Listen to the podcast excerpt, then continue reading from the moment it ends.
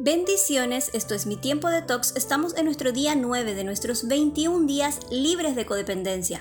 Proverbios 14:10 nos dice, cada corazón conoce su propia amargura y nadie más puede compartir totalmente su alegría.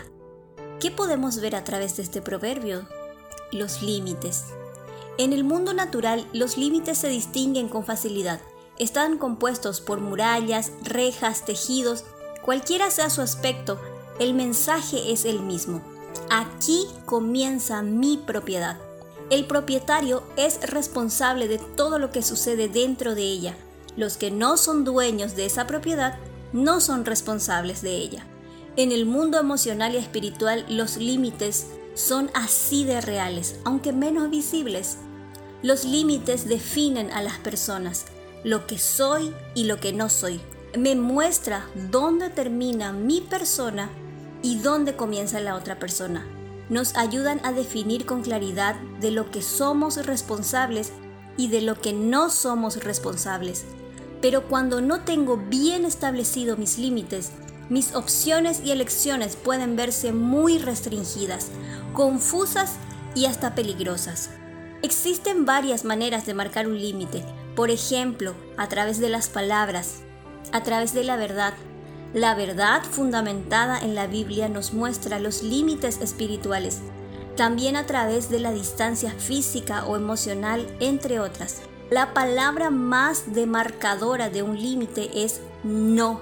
Permite que otras personas entiendan nuestra independencia, ayuda a establecer límites en casos de abuso. Las personas con límites debilitados tienen mucha dificultad para rechazar el control la presión, las exigencias y a veces las necesidades del otro. Piensan que si dicen que no a alguien, pondrán en peligro la relación con esa persona, por lo que terminan accediendo aunque en su interior se resistan.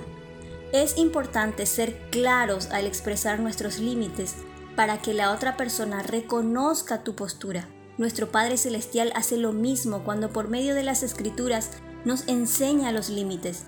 Deuteronomios 30:19 nos dice, yo te estoy dando a escoger entre la vida y la muerte, entre la bendición y la maldición.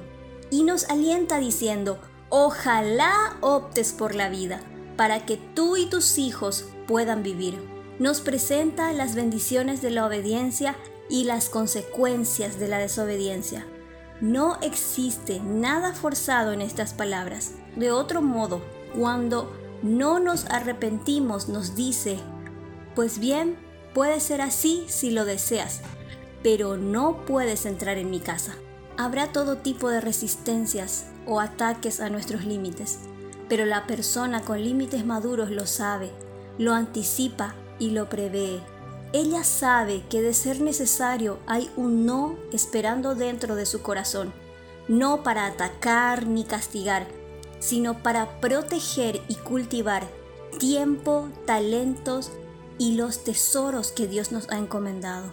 Recuerda establecer tus límites claramente y ten presente Salmo 90:12. Haznos entender que la vida es corta para así vivirla con sabiduría.